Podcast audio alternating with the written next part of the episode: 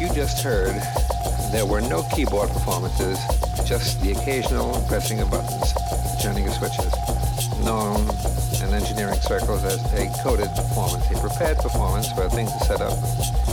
You just press a button and things happen. Without the RCA system of uh, system of perforated, perforated, perforated, perforated, perforated, perforated, perforated, perforated.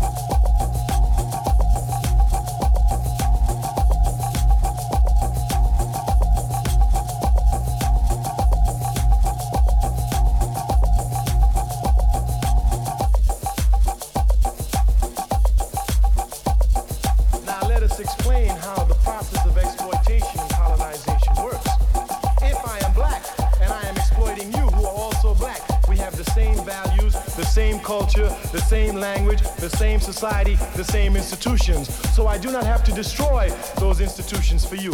But if you are of another race, if you have a different culture, different language, different values, I have to destroy all of those to make you bow to me. And that is the difference between poor black and poor whites. Poor whites have their culture, have their values, have their institutions. Ours have been completely destroyed. Completely destroyed.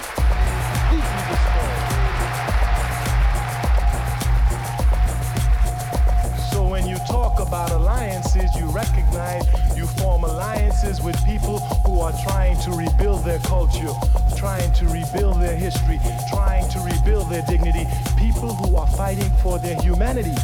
Poor white people are not fighting for their humanity, they're fighting for more money. They're fighting there are a lot of poor white people in this country. You ain't seen none of them rebel yet, have you? Why is it that black people are rebelling? Do you think it's because it's just poor jobs? Don't believe that junk that hunky is running down. It's not poor jobs. It's a question of a people finding their culture, their nature, and fighting for their humanity. For their humanity. For their humanity. For their humanity. It is a question of how we regain our humanity and begin to live as a people. And we do not do that because of the effects of racism in this country.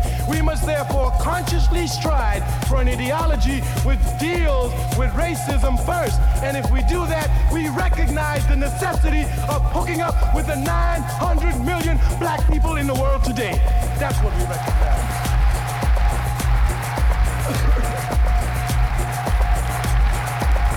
We recognize that, then it means that our political situation must become international. It cannot be national. It cannot be national. It must be international.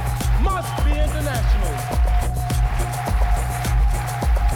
must be international because if we knew anything, we would recognize that the hunkies just don't exploit us, they exploit the whole third world Asia, Africa, Latin America. They take advantage of Europe, but they don't colonize Europe. They colonize Asia, Africa, and Latin America.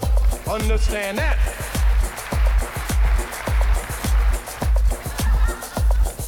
If we begin to understand that, then the problems that America is heading for becomes uppermost in our mind. And the first one they're heading for is the conflict in the Middle East. We must be clear on whose side we stand. We can be for no one but the Arabs. There can be no doubt in our mind.